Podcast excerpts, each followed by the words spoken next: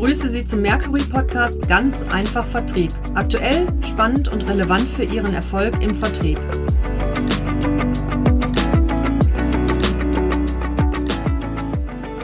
Mein Name ist Matthias Huckemann. Ich freue mich sehr, heute mit Petra Skroblis äh, sprechen zu können. Besonders, da Petra eine erfahrene Vertriebs- und Marketing-Expertin ist, die in ihrer Laufbahn verschiedene Führungspositionen bei renommierten Unternehmen der Medizintechnik durchlaufen hat. Und da wir jetzt schon im dritten Jahr der Pandemie sind, will ich mit Petra vor allen Dingen darüber sprechen, was sich bei dem Thema Führung von Vertriebsmannschaften geändert hat, was da erfolgsentscheidend ist und ähm, was sich auch weiterhin verändern wird. Bevor wir mit dem eigenen Thema loslegen, Petra, kannst du den Hörern und Hörerinnen vielleicht zunächst ein paar Worte zu dir selber sagen und was dich so in deiner Vertriebs- und Marketinglaufbahn besonders geprägt hat?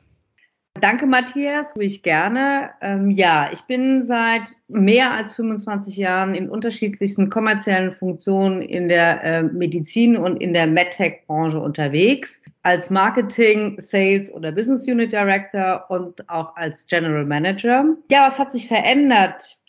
Ja, vor allem im Vertrieb ähm, haben sich sicherlich die Herausforderungen, die Anforderungen an die unterschiedlichen Funktionen maßgeblich verändert, angefangen bei dem eigentlichen Vertriebsmitarbeiter selbst, aber vor allem auch bei den First-Line-Managern, also sprich regionale Verkaufsleitungen, die zwischen Management und dem Außendienst agieren und die die Vorgaben mit ihren Mitarbeitern umsetzen sollen. Ja, also erstmal danke dafür. Wie würdest du denn die Epochen der Veränderungen bezeichnen? Was sind so wesentliche Entwicklungen? Ja, wesentliche Entwicklungen. Fangen wir mal beim klassischen Vertrieb an. Also sprich klassisch, der klassische Produktverkäufer. Äh, wenn wir jetzt mal bei der MedTech und Medikalbranche bleiben, der Außendienstmitarbeiter, der eher mit Pflegekräften, also sprich Pflegern und Schwestern im Dialog ist oder Dialog gewesen ist, der auf Station die Anwendung und den Einsatz der Produkte besprochen hat. Also klassisch der Produktverkauf. In diesem Einsatz kennt sich der Vertriebsmitarbeiter ziemlich gut aus. Was definitiv fehlt, sind natürlich die betriebswirtschaftlichen Aspekte, die jetzt zukünftig und aber auch in der Vergangenheit schon immer wichtiger geworden sind. Also sprich Kontakte und Entscheiderstrukturen ähm, zu bespielen im Krankenhaus, die von angefangen vom Einkauf über die Geschäftsführung, wo das Produkt nicht mehr unbedingt im Vordergrund steht, wo aber eher die betriebswirtschaftliche Komponente an Interesse und an Wichtigkeit gewinnt. Und hier im Hintergrund vielleicht nochmal eine Anmerkung. In Deutschland sind momentan 95 Prozent aller Kliniken in sogenannten Einkaufsgemeinschaften organisiert, die zudem auch noch in den Vertrags- oder in den Verhandlungen, Vertragsverhandlungen entsprechend hier nochmal eine andere Komponente bekommen. Dann ist es natürlich so, dass der Außendienst, kommen wir mal von der Seite, er ist mehr Produktverkäufer.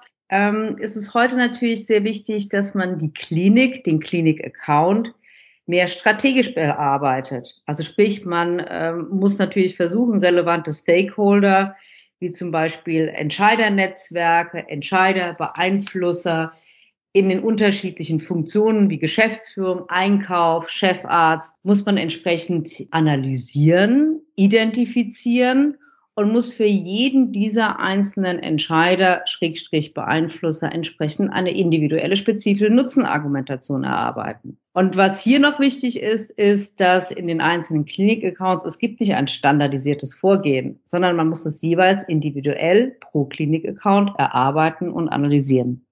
Was bedeutet das denn jetzt ganz konkret für die vertriebliche Arbeit? Du hast ja da eine ganze Menge an Veränderungen schon aufgezeigt. Das ist ja sehr im Zeitraffer von dir beschrieben worden. Das hat sich über einen längeren Zeitraum erstreckt. Aber was, was glaubst du, was jetzt so oder was weißt du, was sind die Veränderungen, die wesentlichen in der vertrieblichen Arbeit?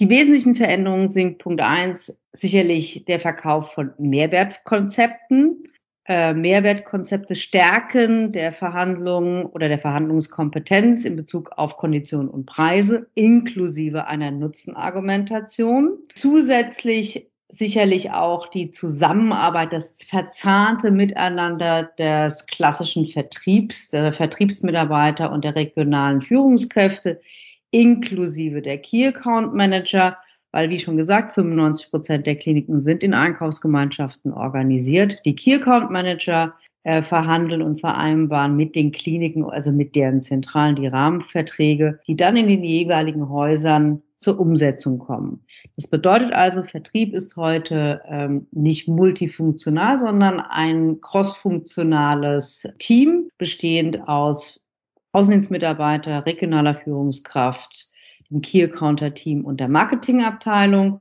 Und warum Marketingabteilung? Habe ich eben schon angesprochen, die Nutzenargumentation und die wird in der Regel von der Marketingabteilung mitentwickelt und entsprechend dann individuell für die unterschiedlichen Entscheidergruppen.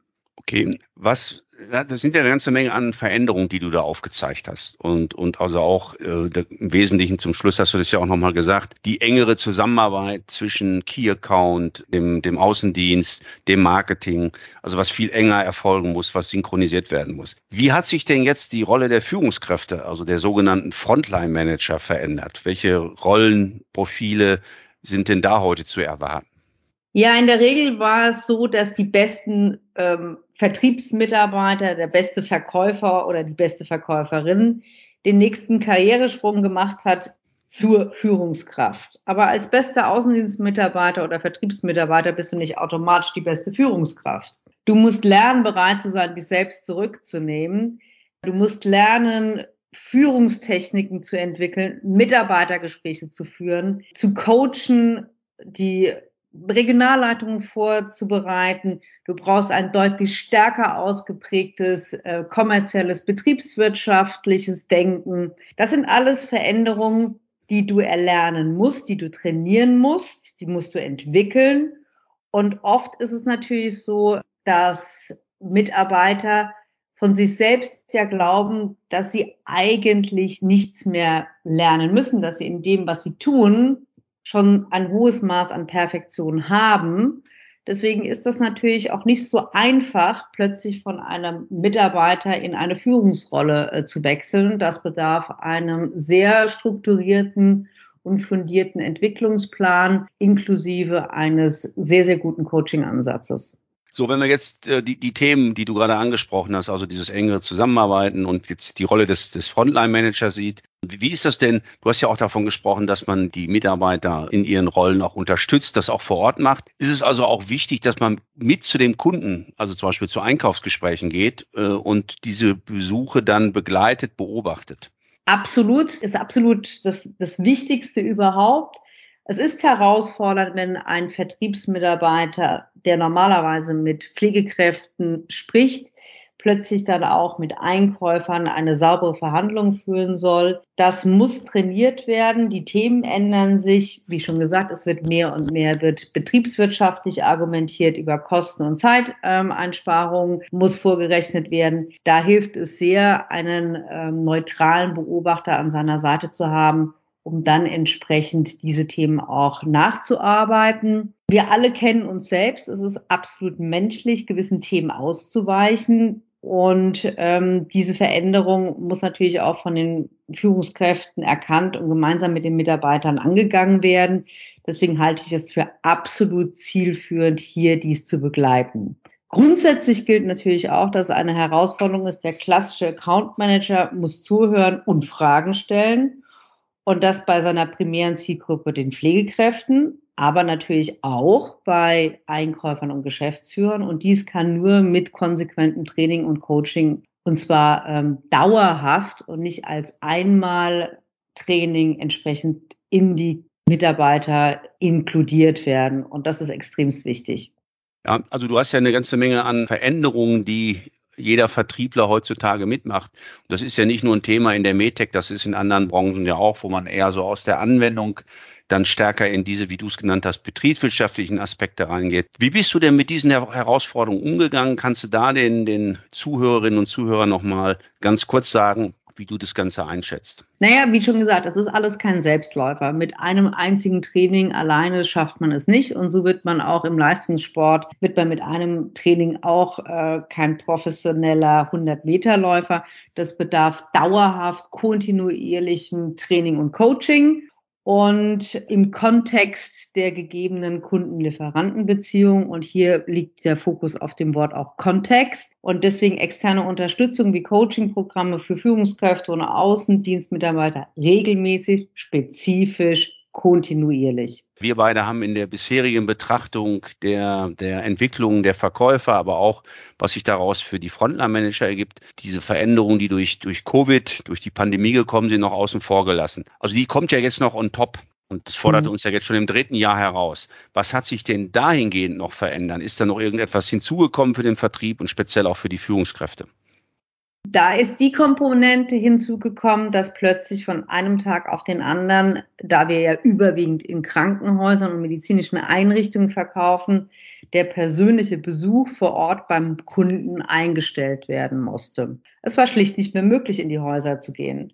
Und wie viele Unternehmen auch, ähm, ging es dann darum, den Übergang äh, von einem persönlichen Gespräch zu einem virtuellen Kontakt in Formaten wie Teams, Zoom, Go-to-Meetings entsprechend aufzusetzen. Und die Mitarbeiter mussten dafür vorbereitet werden, zum einen, aber natürlich auch unsere Ansprechpartner in den Kliniken oder medizinischen Einrichtungen. In vielen medizinischen Einrichtungen ähm, fehlt ähm, das technische Equipment, um überhaupt virtuelle Gespräche mit den Lieferanten zu führen. Also es gab eine ganze Menge an Hürden, die entsprechend in der Vertriebsarbeit uns gehindert haben und die gelöst werden mussten. Generell muss ich sagen, Covid hat sicherlich als ein Beschleuniger fungiert und vor allem als ein Beschleuniger für die digitale virtuelle Kundenkommunikation. Dies gepaart mit schlechten Grundvoraussetzungen, weil Hardware nicht da und natürlich auch die Fähigkeiten der Mitarbeiter im Krankenhaus und im Vertrieb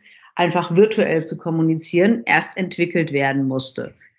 Aber dass wir heute im Jahr drei der Pandemie dort stehen, wo wir heute stehen, hätten wir, glaube ich, alle ähm, vor zwei Jahren oder vor drei Jahren nicht für möglich gehalten. Wie kann ich denn als Führungskraft jetzt mit diesen Reisebeschränkungen umgehen? Die, die gelten ja dann auch für mich. Und wenn wir jetzt feststellen, dass die äh, Außendienstmitarbeiter, aber auch die Key Account Manager virtuelle Gespräche, Kontakte haben mit ihren Kunden, was bedeutet das denn für das Coaching der Führungskräfte mit ihren Mitarbeitern? Das Wichtigste ist ja, dass sowohl der Außendienstmitarbeiter, aber auch die Führungskraft zum einen Gespräche auf Distanz führt, respektive auch auf Distanz führen muss, also remote Gespräche führt und remote führt. Und ähm, da liegt natürlich in der Zukunft auch extremes Potenzial, um den Vertrieb deutlich produktiver zu machen. Es muss nicht jedes Gespräch vor Ort durchgeführt werden. Man kann Reisezeiten einsparen. Ähm, man kann mit Kunden online per Chat, per Mail in Kontakt treten. Das ist natürlich die Führung ähm, gefragt, anders jetzt als im klassischen Vertrieb, wo man entsprechend als Führungskraft auch digital coachen kann. Das ist nur weil das Medium ein anderes ist, ist ja die Methodik als solches immer noch die gleiche. Absolut. Ich habe noch eine Frage zum Schluss an dich. Wir erleben ja zurzeit explodierende Preise, Energie, Logistik, äh, Rohstoffe äh, und steigende Kosten. Unternehmen sehen sich vielfach äh, dazu gezwungen, selbst die Preise zu erhöhen, um den eigenen Profit zumindest einigermaßen stabil zu halten. Gleichzeitig können viele Unternehmen ihre Kunden aktuell gar nicht mehr beliefern. Wie kann man denn dieses Dilemma managen, nach deiner Erfahrung und Einschätzung? Also generell würde ich da gerne erstmal dazu sagen, für Kliniken und Einrichtungen im medizinischen Bereich, das Thema Preis ist das eine, aber die, das Thema Versorgungssicherheit hat definitiv die höhere Relevanz als der Preis. Und ähm, die Kombination vor allen Dingen aus äh, einem Risiko, dass die Lieferkette ähm, gestört wird, ist natürlich maximal gefährlich aber natürlich auch in einem Klinikumfeld, in dem wir hier in Deutschland sind, mit äh, gedeckelten Systemen, in einem DRG-System, kann natürlich eine Preiserhöhung seitens der Lieferanten, seitens der Produkthersteller nicht immer einfach eins zu eins so äh, weitergegeben werden. Also sprich, es braucht die Kombination aus einer Preiserhöhung und einer sauberen Argumentation zur Preiserhöhung und aber auch die Sicherheit für den Kunden, dass die Preise nicht volatil auf die Decke steigen. Und das ist halt, glaube ich, der, der Spagat, den man gehen muss. Petra, vielen Dank für diese Einblicke und Erfahrung. Man spürt ja deutlich, dass du da wirklich als Praktikerin die Herausforderungen selbst erlebt hast über all die Jahre, ähm, und zwar als Führungskraft genauso wie äh, durch deine eigene Vertriebsarbeit. Und äh, das ist sehr wichtig und sehr interessant gewesen, äh, auch einfach mal zu hören, was von den Führungskräften so im Zeitstrahl, aber auch aktuell verlangt wird. Und dass das ganze Portfolio der Führungskräfte sich definitiv noch um das Thema Remote, also aus der Distanz zu führen, weiterentwickelt. Was nehme ich jetzt für die Hörerinnen und Hörer besonders mit? Führen von Vertriebsmannschaften ist definitiv eine anspruchsvolle Aufgabe. Man meint ja immer, das macht man schon seit vielen Jahren. Das ist herausfordernd, äh, die man als Mann oder Frau hineinwachsen und sich entwickeln muss, weil man ja häufig, wie du das ja auch gesagt hast, sehr stark erstmal aus der Außendienstperspektive kommt, um dann in diese neuen Herausforderungen reinzuwachsen. Das Führen aus der Distanz, das haben wir, können wir auch mitnehmen, verlangt zusätzliche Techniken. Aber du hast ja von einem Beschleuniger gesprochen von Covid, weil eben viele Techniken auch wichtig sind, wenn man jetzt äh, diesen Remote-Aspekt hinzunimmt. So, und die Chance, die Situation, die Aufgabe für den Vertrieb und die Führungskräfte zu unterschätzen, ist, glaube ich, das hast du auch sehr deutlich gemacht, ist hoch oder riesengroß, egal wie. Und es ist ganz wichtig, diese Aufgabe sehr, sehr ernst zu nehmen, weil der Schlüsselfaktor für all die Dinge, die wir besprochen haben, für die Veränderung liegt letztendlich in den Führungskräften. Zum Schluss für unsere Hörerinnen und Hörer noch ein Hinweis. Wir haben die Studie Preise erfolgreich umzusetzen in herausfordernden Zeiten äh, abgeschlossen und die Ergebnisse liegen vor. Sie können die abrufen auf unserer Webseite mercury.de.